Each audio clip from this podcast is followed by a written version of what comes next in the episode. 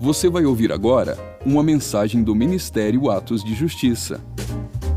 Para mais conteúdos como esse, siga o nosso perfil aqui na plataforma ou acesse o canal Atos de Justiça no YouTube. Aproveite e siga-nos também em nossas redes sociais. Que Deus te abençoe poderosamente. E lembre-se, viva todos os dias da sua vida por causa daquele dia.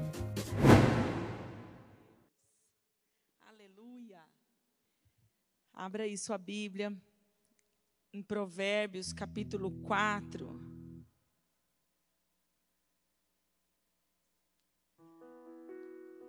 Amém? Vou fazer a leitura do versículo 23. Sobretudo o que se deve guardar, guarda o teu coração, porque dele procedem as fontes de vida. Amém? Sobretudo o que se deve guardar, guarda o seu coração. Por quê? Porque dele procedem as fontes de vida. Pai, eu quero, em concordância, Senhor, com o pastor Marcos, com os meus irmãos, com a igreja aqui, Senhor, a Deus entrar, Pai, debaixo de tudo aquilo que foi liberado aqui, debaixo daquilo que o Senhor deseja para essa noite. Eu me curvo em submissão, em obediência, em reverência ao Senhor, Pai. Ah, tão somente desejando que o Teu Espírito venha sobre nós. Eu clamo, Espírito Santo, Vem como essa fonte, fonte de poder, de sabedoria, de conhecimento e, acima de tudo, de vida. Onde tiver morte, Senhor, sendo gerada, Onde tiver morte, Senhor, sendo gerada, entra com a tua vida. Eu peço vasculha nessa noite os lugares de morte, os lugares escuros, os lugares de trevas. Muitas vezes a morte está no físico, então o Espírito Santo vasculha o físico, vasculha o emocional e vai gerando a tua vida, vai gerando a tua vida que essa palavra entre, entre nos corações da igreja com toda a intensidade de verdade que o Senhor deseja, para que o fruto produzido seja um fruto de bênção, seja um fruto de liberdade, seja um fruto de restauração. Em nome de Jesus nós oramos. Amém? Quero falar um pouquinho sobre o coração, como o pastor Marcos já adiantou, e graças a Deus por isso. Ele sabe porque ele estava aqui domingo de manhã. É, a Bíblia ela traz um conselho aqui, né? cheio de sabedoria, cheio de verdade, e é relevante, porque diz assim: sobretudo o que se deve guardar, guarda o teu coração. Sobretudo, entre tantas coisas que precisamos, ele vai dizer no meio de tantas coisas, guarda teu coração. Então a Bíblia nos ensina a proteger o coração e ela diz o porquê. Ela diz porque dele procedem as fontes de vida. Então ela diz: protege, guarda, né? esconde, levanta muros de proteção, porque dele procedem as fontes de vida. O escritor ele está se referindo à alma de uma pessoa na verdade, ele está se referindo mais do que à alma, ele está se referindo ao ser interior de uma pessoa, que agora é unificado pelo espírito e pela alma. Agora estão juntos, estão acoplados. E antes da restauração em Jesus, estava debaixo de uma influência totalmente da queda, do pecado. E agora, por meio de Jesus, eu posso ter esse ser interior transformado, que consiste meus pensamentos, meus sentimentos, minhas vontades, minhas emoções e tudo que está nesse ser interior. E nós precisamos entender é, que a Bíblia está falando desse coração. Né? Sabemos que é, não é aqui a palavra, é, sabemos que ela não se refere ao órgão físico. Porque o órgão físico, é, ele precisa de proteção, ele deve ser protegido, mas esse contexto aqui é outro. Embora nós podemos entender o conselho de Provérbios 4, 23, nós podemos entender com um paralelo do órgão físico. é possível fazer o mesmo paralelo e compreender a mensagem. Por quê? Eu sei que o coração é o órgão responsável para bombear sangue. Eu sei que através da artéria, da horta, o coração leva é, o sangue oxigenado a todo o corpo. E assim ele gera vida em todos os demais órgãos, passando por tudo dentro de mim. Então, eu posso entender esse termo coração nesse mesmo sentido, usando o coração literal. Por quê? Porque a essência, o âmago da minha alma, ela tem uma fonte que ou vai fazer circular dentro de mim e me afetar por inteiro com vida ou com morte. Por isso ele diz: guarda a fonte, guarda o interior, guarda o lugar. O que é o nosso coração? Nesse sentido da palavra.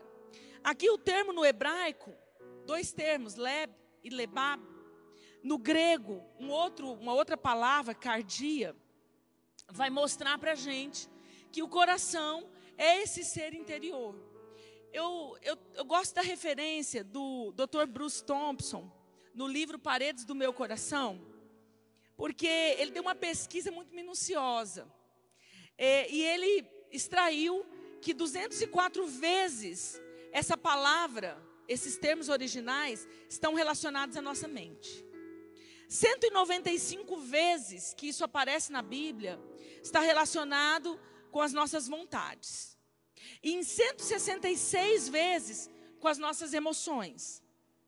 O uso mais frequente desse termo aparece em 257 vezes na Bíblia relacionados ao homem interior, a toda essa personalidade aqui criada do homem. Né? Então, o termo cardia principalmente, é relacionado, engloba esse ser que agora é alma e espírito. É um ser acoplado. Ao mesmo tempo que se separa, juntos ele forma o nosso ser interior que habita no nosso corpo físico. E, e engraçado que quando a gente vai olhar para esse paralelo do coração físico, se há uma contaminação no sangue, né, dependendo do que os, o, o, a medula produz, que tipo de sangue que a medula está produzindo. Mas se há um sangue contaminado, todo o corpo vai circular o sangue contaminado. Sim ou não? Então, todo o sangue que circula em todos os órgãos é aquele sangue contaminado. Se há uma doença que afeta o sangue, tudo que vai ser circulado, vai ser circulado com base nessa contaminação. E um sangue doente, muitas vezes está fazendo circular a morte. Às vezes em porções, às vezes afetando aos poucos, uma doença que às vezes vai agravando, mas está ali, circulando morte. Então, dessa mesma maneira que o sangue bombeia e leva né, para todo o nosso corpo vida ou morte, assim também o âmago da nossa alma leva vida ou morte.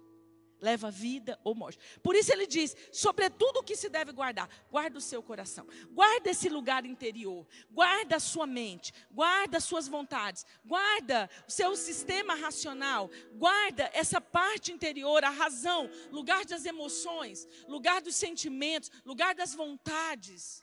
Esse ser. Ele diz: levanta muros. Guardar é levantar muros, é vigiar, é guardar dos perigos, é responsabilidade de proteger. E essa responsabilidade o Senhor deixou para quem? Para nós. Ele não diz: eu vou guardar seu coração. Ele não diz o Espírito vai guardar seu coração. Ele diz: guarda o seu coração. Foi uma ordem. Foi um conselho cheio de sabedoria. Esconde, levanta muros de proteção, aprenda a blindar o coração. Então é sobre isso que eu quero falar nessa noite. Essa proteção dentro desse sistema, a proteção dos nossos sentimentos, a proteção dos nossos pensamentos. Queridos, se nós compreendermos e aplicarmos a verdade deste versículo, de o conselho de Deus que está em um versículo, nós podemos sair daqui nessa noite com uma chave de transformação profunda dentro de nós. Se você abrir o seu coração para entender isso, na verdade dessa palavra, na consistência dessa palavra, na profundidade dessa palavra, você pode sair daqui hoje com uma chave de transformação do seu interior. Então, do que devemos guardar? Né? Eu quero falar de algumas coisas que nós devemos guardar. Devemos guardar de tantas coisas, não poderia esgotar. Mas tem algumas coisas que me chamam a atenção quando a gente fala sobre guardar o coração. E eu quero começar falando lá de 1 Pedro 2, 1 e 2.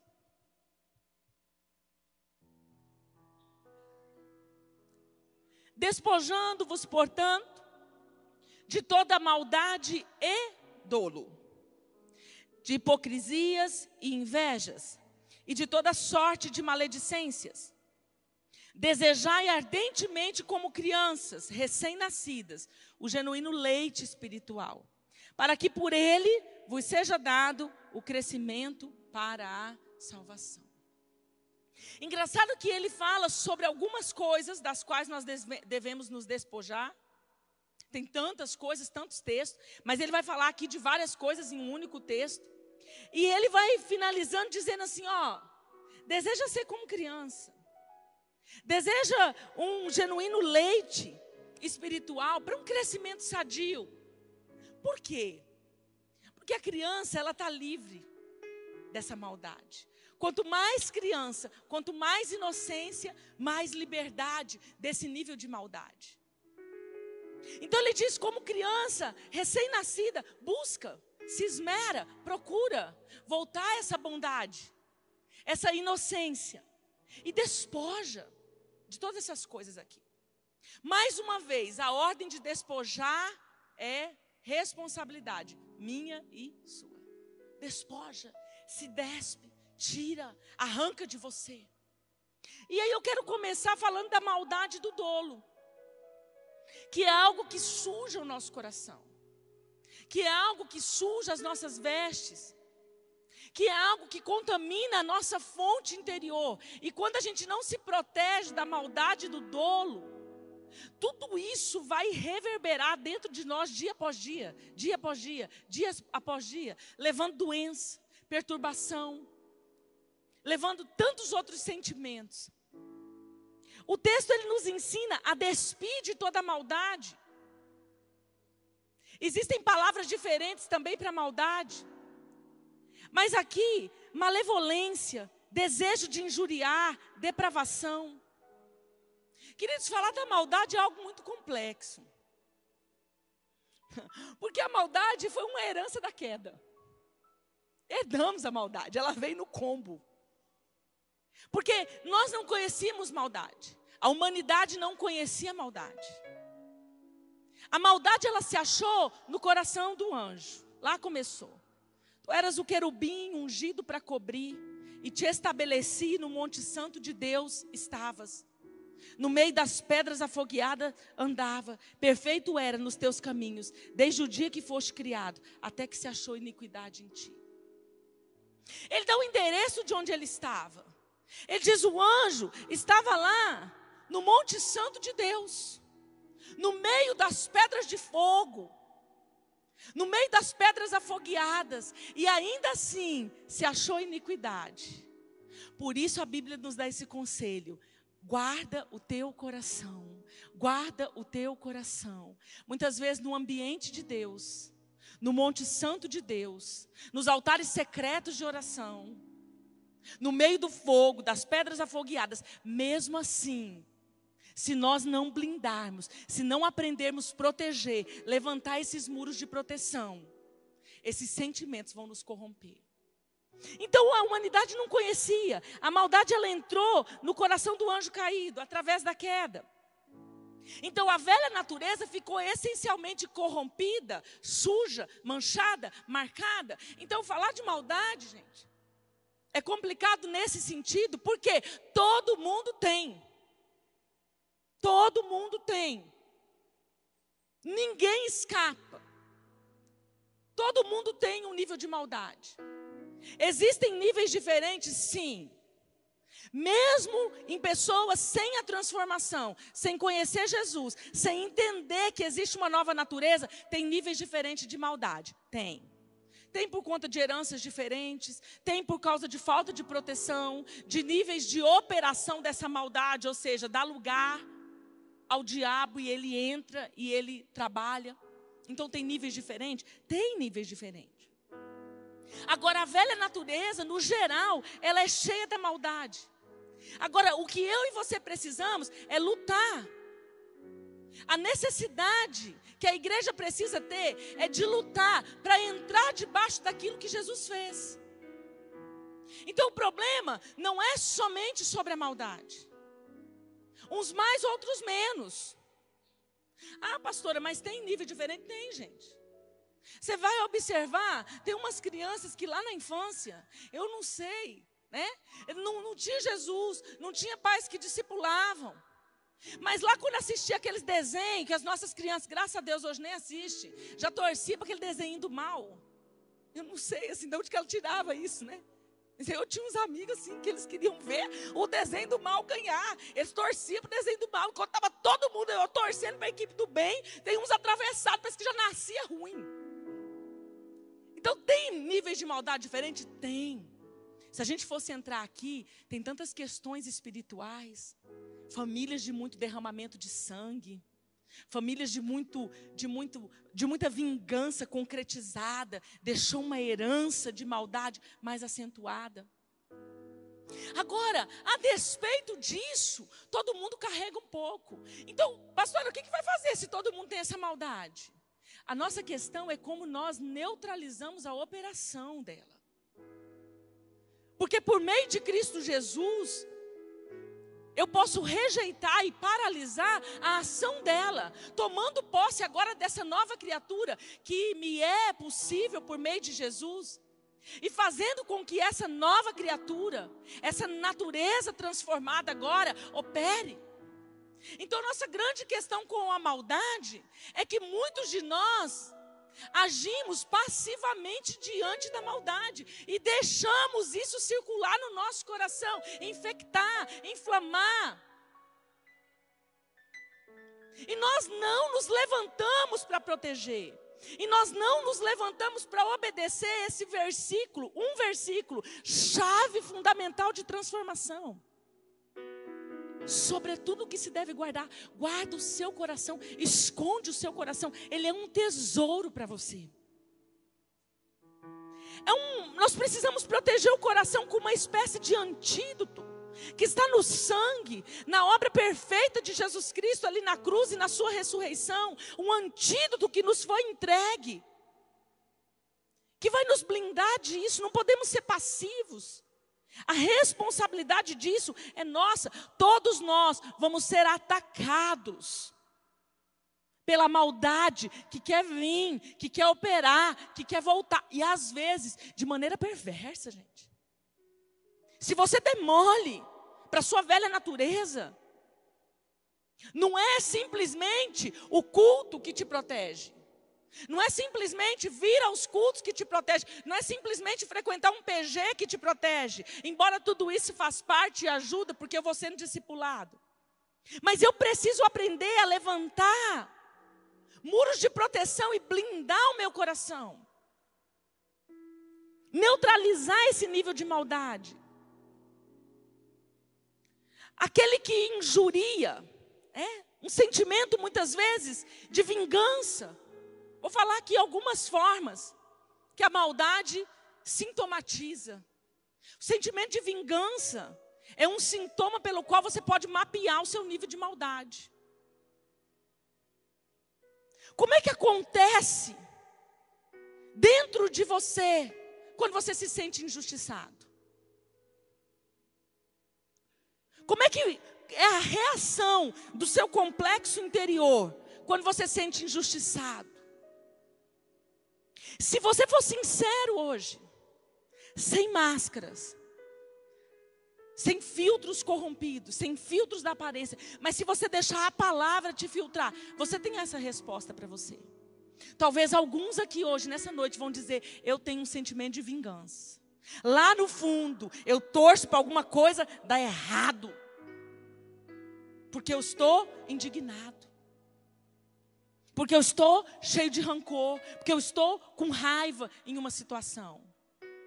O sentimento de vingança, gente, às vezes ele é sutil.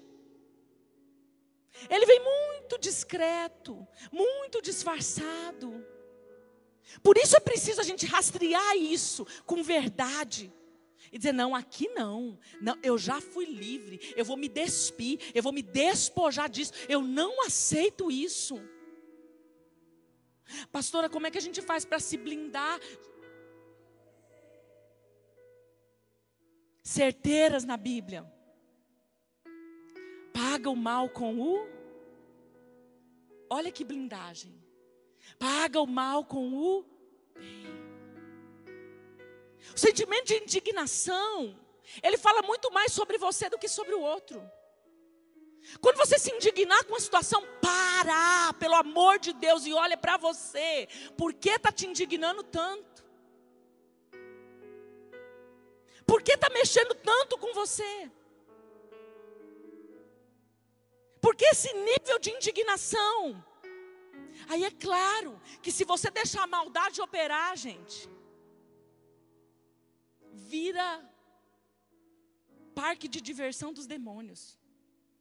Credo, pastor, sangue de Jesus tem poder. É isso, parque de diversão de demônios.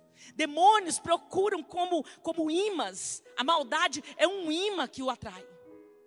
Porque o mestre deles sabe muito bem o que é maldade. Começou no coração dele. Ele entende muito bem do que é maldade. Quem plantou no coração do ser humano a maldade foi ele. Ele entende muito bem. Então é um imã, um imã. Sentimento de vingança à flor da pele é um sintoma da maldade no coração. Como é que você reage? Ah, eu não falo. Mas o que você pensa? Ah, eu não falo, mas o que você deseja quando você se indigna? Quando você se injuria? Quando você acha que as coisas foram contrárias a você? A maldade, ela vai fazer com que a gente cometa vários pecados. Entre eles, nós entramos numa linha muito fina de julgar com maldade situações e pessoas. Se cada um de nós pararmos para analisar, nós vamos encontrar as formas corretas para filtrar isso, para paralisar isso. Começa a observar o nível de maldade no que você pensa. Porque se você, creia no que eu estou falando, se você parar para filtrar e para pensar sobre o que você está pensando, você vai identificar e você vai ter oportunidade de desmascarar a maldade do que você pensa. E aqui você já pode cortar o mal pela raiz, antes que ele prossiga. Filtra seus pensamentos. Talvez, se você se pegar filtrando algumas situações, você vai falar assim: Uau, quanta maldade, eu estou maquiavélica nessa situação aqui. Ok, não saiu nada para fora ainda, está dentro, está em tempo, está melhor, está menos pior. Nós vamos aprender a combater isso. Maldade nos sentimentos. Filtra. Filtra a maldade no seu sentimento. Dê coragem. Quero te desafiar, seja corajoso para se despir. A maldade no que você sente. Quando você não filtra isso, não reage a isso, a, a malícia interior, essa maldade em forma de malícia, vai ser transferido para o outro. Por quê? Porque eu olho o outro a partir do que? Em mim. Ah, pastora, mas não é sempre assim. Ok, não é. Tem situações tão explícitas. É a verdade. Está ali.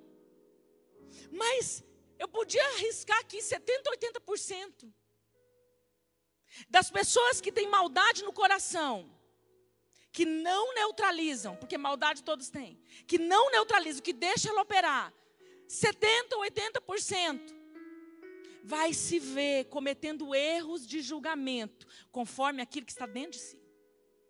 Dentro de si. essa malícia da nossa essência corrompida vai fazer a gente olhar com olhos desse mesmo nível de maldade para os outros.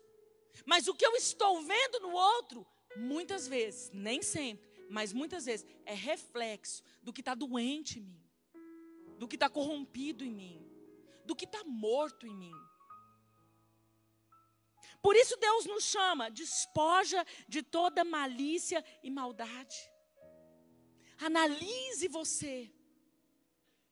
Deixa o Espírito Santo analisar você, rastrear você e aplica o antídoto contra esse veneno. Maldade, gente, é um veneno da alma que assim como o coração faz circular o sangue, assim também circula por todo o nosso corpo. Circula por todo o nosso sistema interior e afeta sim o nosso corpo físico. Quantas pessoas estão doentes no físico? Quantas pessoas estão doentes nos ossos? Quantas pessoas estão doentes no nervo? Quantas pessoas estão sintomatizando de várias formas?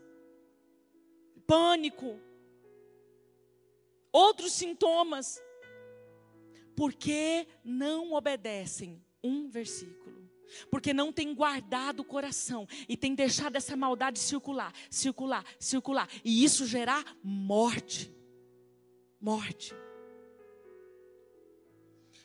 Segunda coisa que eu quero falar, que é só a manifestação, nada mais do que a manifestação dessa maldade interior, é a maledicência, difamação e calúnia.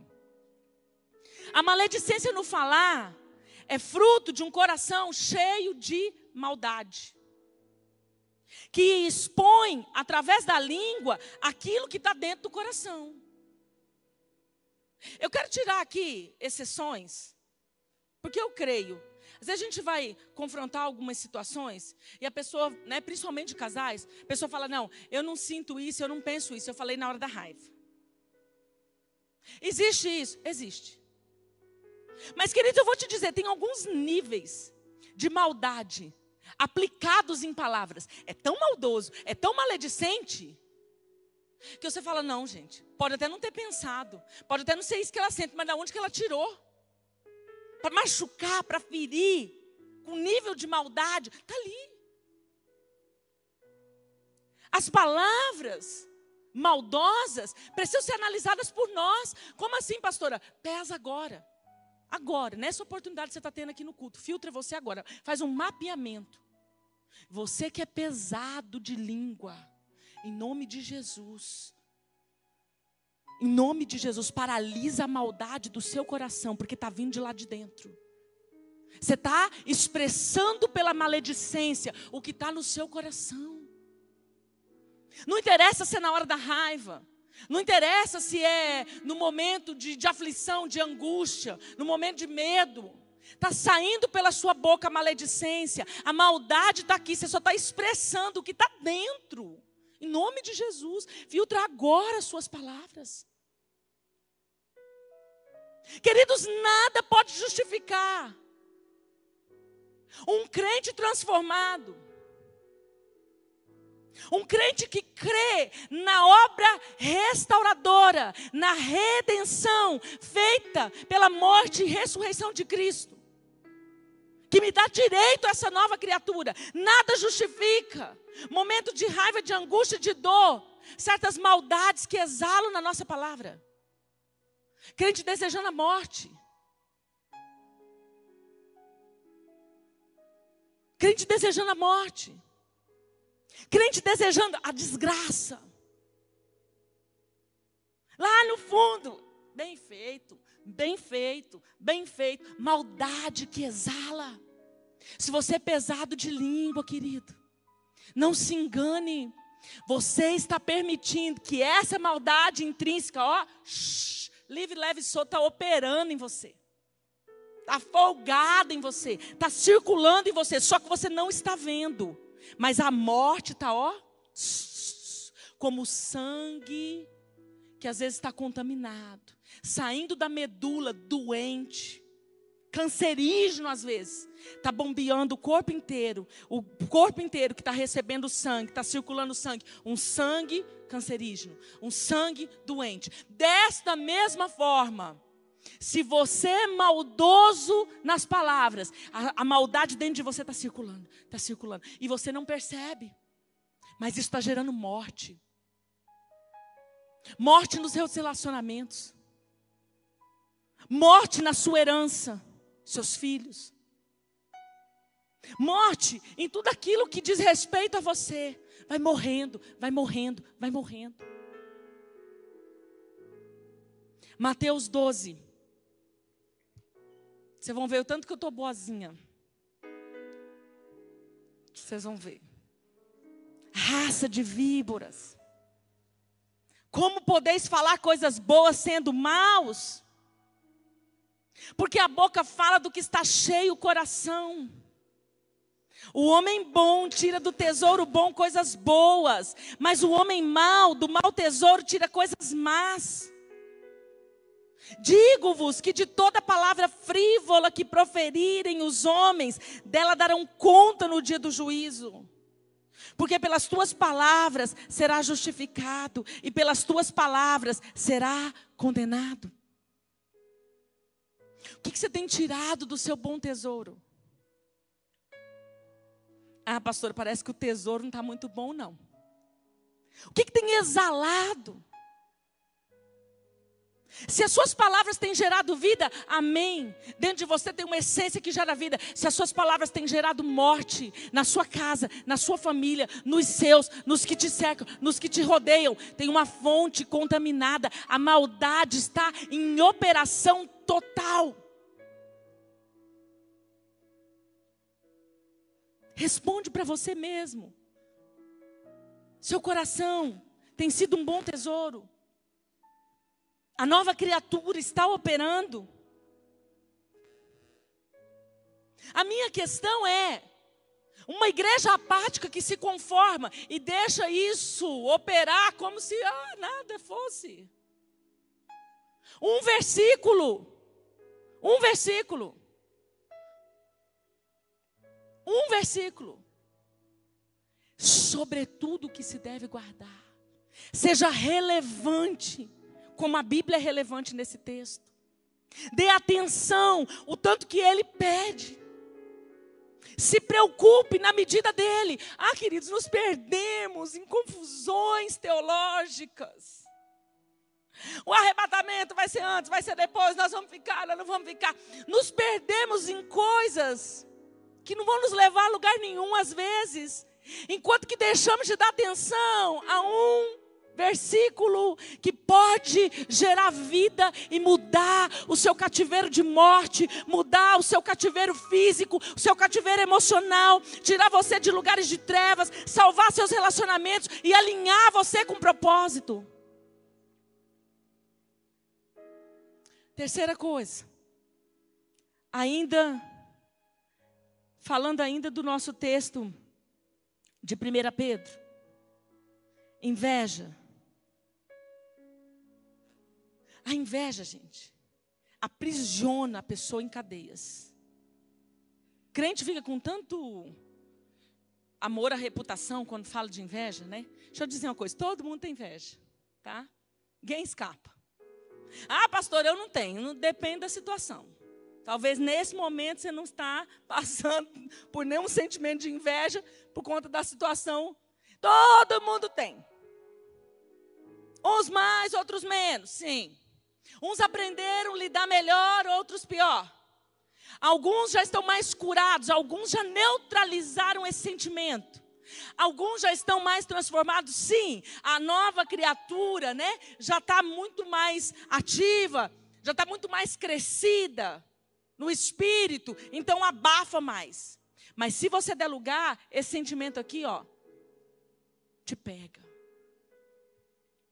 Quem dentre vós é sábio e entendido? Tiago 3. Mostre pelo, seus bom, pelo seu bom trato as suas obras em mansidão de sabedoria. Mas se tendes amarga inveja e sentimento faccioso em vosso coração, não vos glorieis, nem mintais contra a verdade. Qual que é o problema? Mentimos contra a verdade. Não assumimos muitas vezes. Esse é o nosso principal erro. Não admitimos. Mentimos com algo que está óbvio. Está na cara. Está claro. A, a, a, inveja, gente, ela é diferente da cobiça. Ela é diferente do ciúme. Por quê? Eu quero relacionar a inveja com essa maldade que eu comecei falando. A inveja ela tem uma conotação de maldade, porque cobiçar é desejar o que o outro tem. E também é um pecado. Eu também tenho que atentar com meus níveis de cobiça. É cobiçar o que o outro tem. Agora, a inveja é, é ser infeliz, é ficar amargurado quando o outro tem. Essa é a diferença. Pastor, não estou vendo diferença nenhuma. Eu vou te explicar melhor. Coração de Caim era maldoso. A Bíblia diz que ele era ruim. Ele tinha maldade. O problema de Caim não foi ele ter sido reprovado. Não foi o sacrifício dele não ter sido aceito. O maior problema de Caim foi Abel ter sido aceito. O maior problema de Caim foi ver Abel ganhando o ok de Deus. O maior problema de Caim não foi só cobiçar um elogio, uma aprovação, uma aceitação, um lugar. O maior problema de Caim foi se amargar com a aceitação de Abel. Tinha uma maldade aqui. A inveja, ela tem, ela vem acompanhada de uma maldade que te faz ser amargurado com a vitória do outro. Pastora, como que eu identifico isso? Vou te dar aqui um conselho simples. O invejoso, ele perde a capacidade de celebrar a vitória do outro. Ele perde a capacidade de festejar, de se alegrar com a conquista do outro. É pelo contrário, o sentimento de indignação está ali presente. Ele perde a capacidade de celebrar aquilo que o outro alcançou, em a despeito de eu não ter alcançado. Então é diferente de uma mulher, por exemplo, cobiçar o casamento da outra. Eu queria esse marido. Eu queria um marido como esse. O, o meu, meu Deus, eu olho, vejo um monte de defeito, mas esse daqui, o da minha amiga, o da minha prima, o da minha irmã. Meu Deus, como eu queria esse casamento. Não. A, a inveja, ela vem com a maldade. Que você fala, por que, que ela tem esse casamento? Não é sobre, sobre querer alguma coisa que você não tem.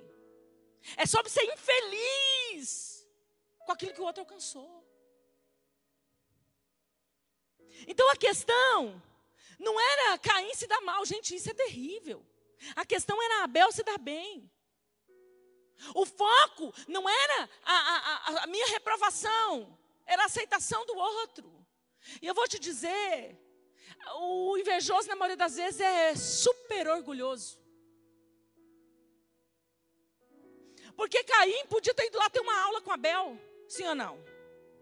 Como é que você fez? Me, me fala o caminho das pedras. Ei, vem cá. Me conta aqui o segredo de você ter se dado bem na sua profissão. O segredo do casamento abençoado. O segredo da sua prosperidade. Segredo dos seus bons relacionamentos. Me conta aqui esse caminho. Mas não. Não tinha isso. Tinha uma soberba. Tinha um orgulho. E aí, é claro, que a indignação com o lugar que o outro chegou, é, é rapidinho me passa a ser juiz. O invejoso dentro da família é um problema. Porque ele não foca em conquistar. Ele quer se meter na justiça soberana, que ele se coloca nesse lugar de juiz, da conquista do outro. Então ele começa a olhar o que o cunhado alcançou, o lugar que a irmã chegou.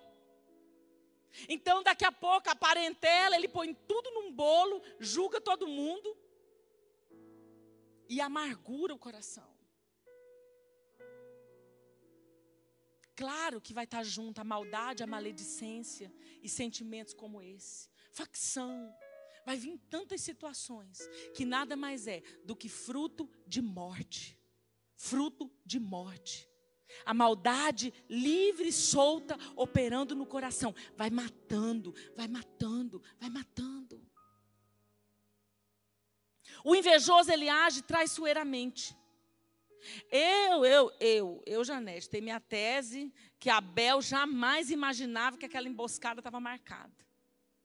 Ele foi pensando que ia acontecer qualquer coisa naquele campo, menos que a morte literal esperava ele. Davi, ele passou algo parecido, lá no Salmo 55. Pois não era um inimigo que me afrontava, então eu teria suportado. É porque do inimigo eu já espero. Nem era o que me odiava, que se engrandecia contra mim, porque dele eu teria me escondido, ficaria mais fácil, eu teria me guardado. Mas eras tu, homem meu igual, meu guia, meu íntimo amigo.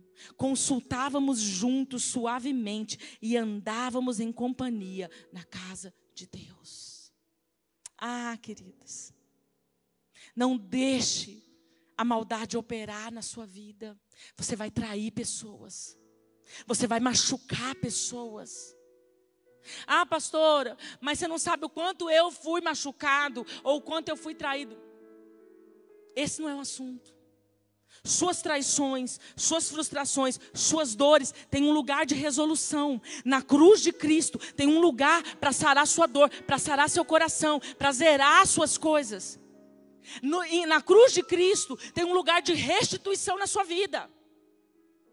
Agora, na perspectiva da nova criatura, não tem justificativa.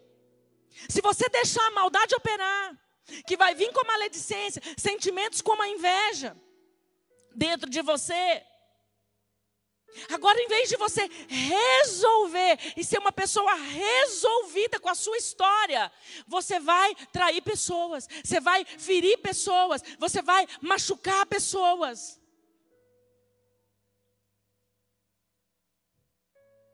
A inveja suja o coração. As pessoas cheias de inveja estão com o coração sujo. E o coração sujo suja suas vestes.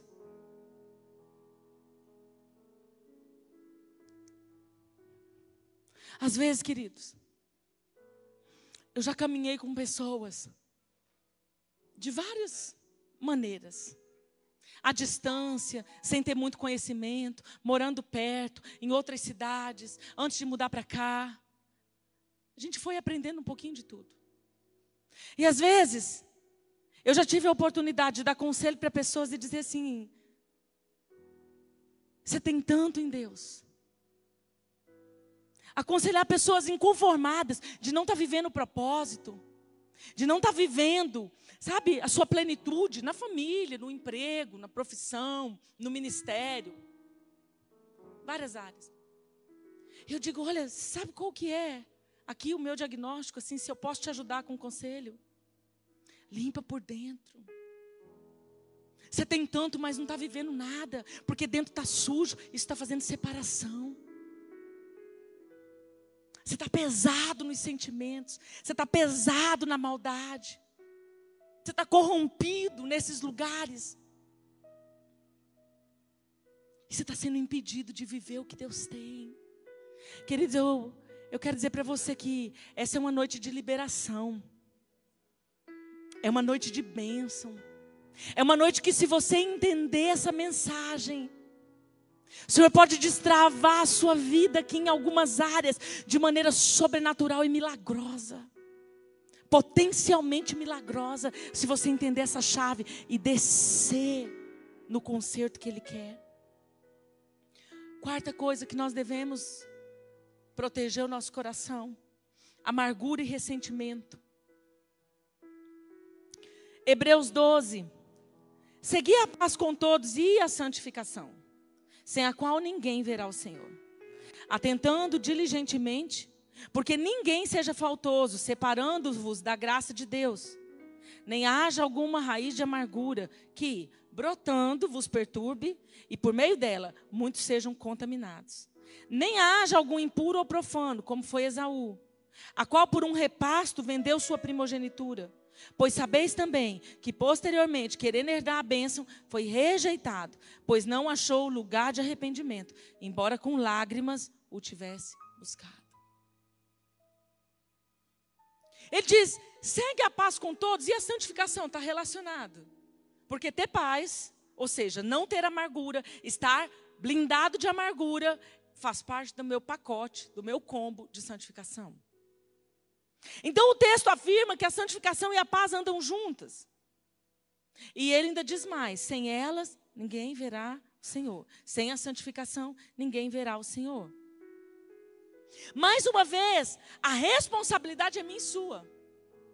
Ele diz que eu e você precisamos fazer isso.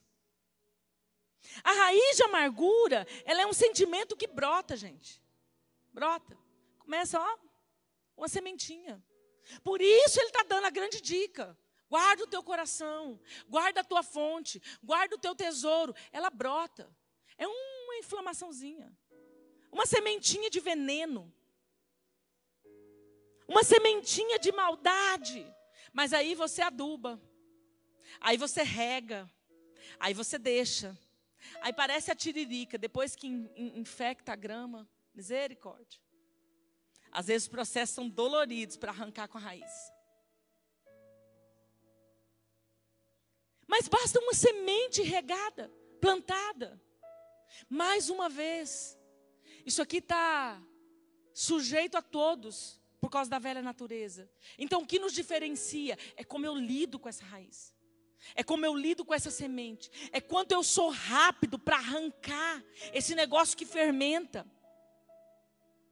A raiz de amargura, ela gera uma perturbação. Gente, pessoa amargurada, ela começa a ser perturbada, ou ela perturba ou ela é perturbada, ou os dois.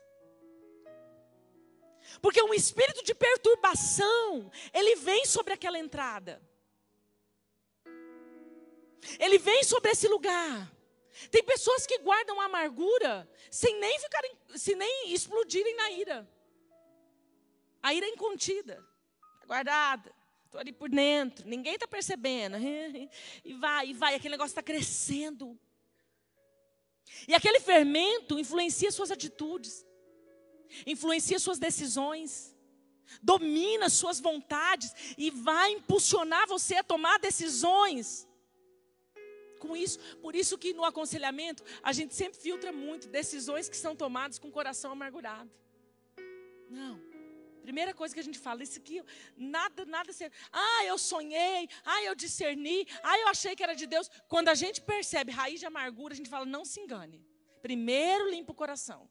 Zera tudo isso. Depois vamos começar a ouvir o que Deus está falando realmente, a medir. Porque a influência da amargura faz você decidir errado, faz você se comportar errado, faz você às vezes ferir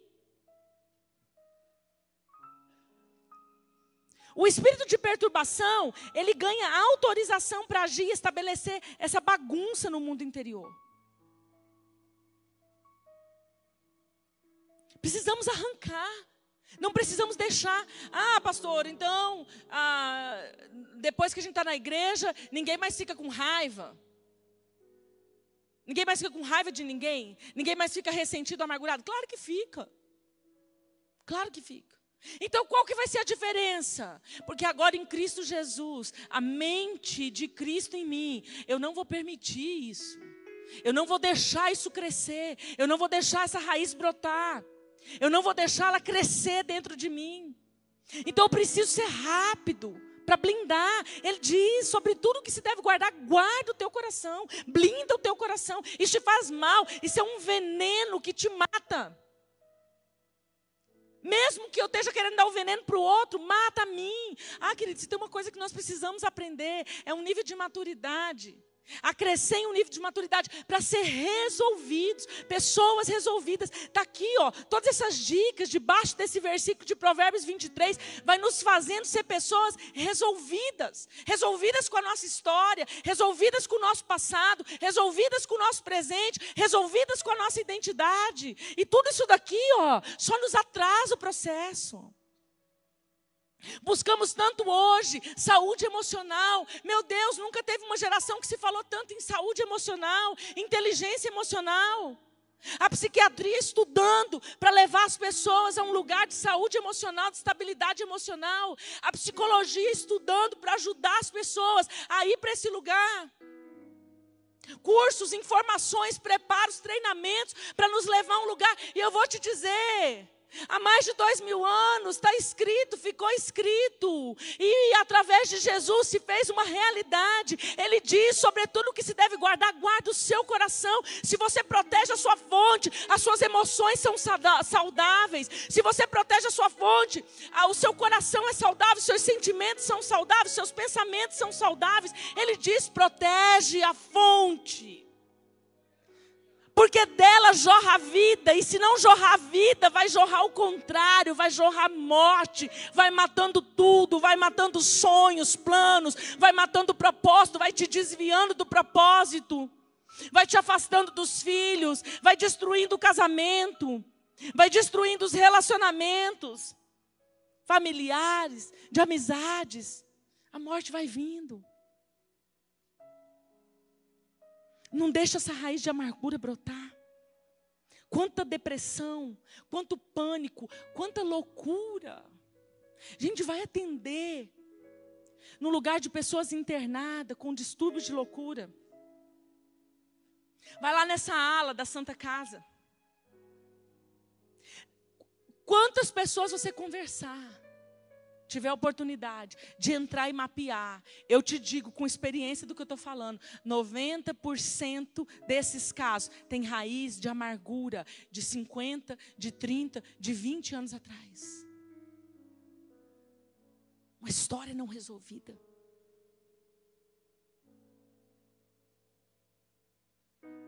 Acabou o tempo. Tá bom, poupei vocês aqui de um pouco de coisa. Mas eu quero orar com você. Quero gastar um tempinho ainda orando. Sabe, eu eu entendi é, hoje pela manhã, finalizando aqui o culto, que hoje tem um, uma unção muito especial, muito específica. E quem entender e quem acessar vai virar chave. E nós temos duas situações de aplicação aqui desse texto. Primeiro, limpar o coração. Porque não adianta eu estabelecer muros e blindar o que está sujo, que está envenenado, que está inflamado. Então, Deus tem uma oportunidade aqui, que eu sei que não é para todos, talvez não seja para todos e talvez seja, mas de zerar, assim, sabe? De zerar a maldade, a maledicência, a inveja, a amargura, seja de que forma isso esteja exalando de você. Coisas pequenas ou coisas maiores que você pode ter refletido. Tem uma unção de limpar. E depois tem uma outra unção de levantar uma proteção. Porque o Espírito do Senhor o Espírito do Senhor tem estratégias de blindagem para nós. Para nos ensinar a blindar o nosso coração. Para nos ensinar a guardar o nosso coração. Todos nós estamos sujeitos. Mas eu quero te dizer que em Jesus tudo é possível. Ele nos deixou estratégias para tudo. Ele nos deixou estratégias para tudo. Mas um dos textos que eu li diz, diz assim: não mintais contra a verdade. A primeira coisa que nós precisamos é ser sincero. Em todas as vezes que para mim foi muito difícil, por exemplo, liberar perdão, eu fui sincera com Deus. Depois que eu aprendi sobre isso. Eu me lembro de muitas vezes que eu me rasguei diante de Deus e disse: Eu não estou conseguindo. Tá difícil, Senhor. Tá difícil amargou, ressentiu. Todas as vezes que eu identifiquei conotação de maldade, potencializando julgamentos, palavras da minha boca, decisões, todas as vezes que eu identifiquei vingança sutil, né? Vindo ali como uma vingança, uma punição. Eu comecei dizendo: "Tá aqui, Senhor. Ó, oh, tá aqui. Essa aí sou eu. Tá ruim aqui dentro. Mas eu só quero dizer para você, não seja passivo à velha natureza. Não seja passivo aquilo que está inflamando o seu coração. Não seja passivo. E se você agiu, operou com maldade, com vingança, com maledicência, essa é uma noite que o céu está aberto para o seu conserto. Comece dizendo: Esse aí sou eu, essa aí sou eu. Eu me comportei assim, não é quem eu sou, não é o que me define, mas é como eu agi. E eu estou aqui diante do Senhor para zerar essa conta. Amém? Para zerar a conta. Indignação. Zere a conta. E depois, nós vamos orar por uma unção que vem nos ensinar a proteger o nosso coração. É na hora, é na situação. Clama o sangue de Jesus, clama o sangue de Jesus, clama o sangue de Jesus, clama o sangue de Jesus, clama o sangue de Jesus. É na hora mente de Cristo. Não, não aceito. Esse pensamento não é meu. Esse sentimento não é meu. Eu rejeito. Eu não aceito. Eu não sou passivo a isso. Eu não vou dormir mais um dia assim. Eu não vou passar mais um mês assim. Eu não vou passar mais um ano assim. Eu vou resolver. Porque Jesus pagou, pagou, pagou um preço, um preço alto para que eu acessasse esse lugar. Sabe, queridos? Essa palavra já está guardada há alguns dias. Dias já. Tem muitos dias, muitas semanas em mim. Mas eu ia ministrar domingo passado eu não pude. Eu ia ministrar à noite, no culto da noite. Eu não estava bem, me deu um, uma indigestão. Aí pedi para o pastor Marcos me cobrir. E era de Deus, uma palavra poderosa no Senhor. E aí hoje de manhã, uma irmã me procurou no final do culto e falou: Pastor, você não podia ministrar domingo passado, porque eu não podia estar aqui, essa palavra era para mim. falei: Pelo menos um, se alguém. Falei, Já teve uma. Ela falou: Você não podia ter ministrado. E ela me deu alguns testemunhos, entre outros, que eu recebi ali de manhã.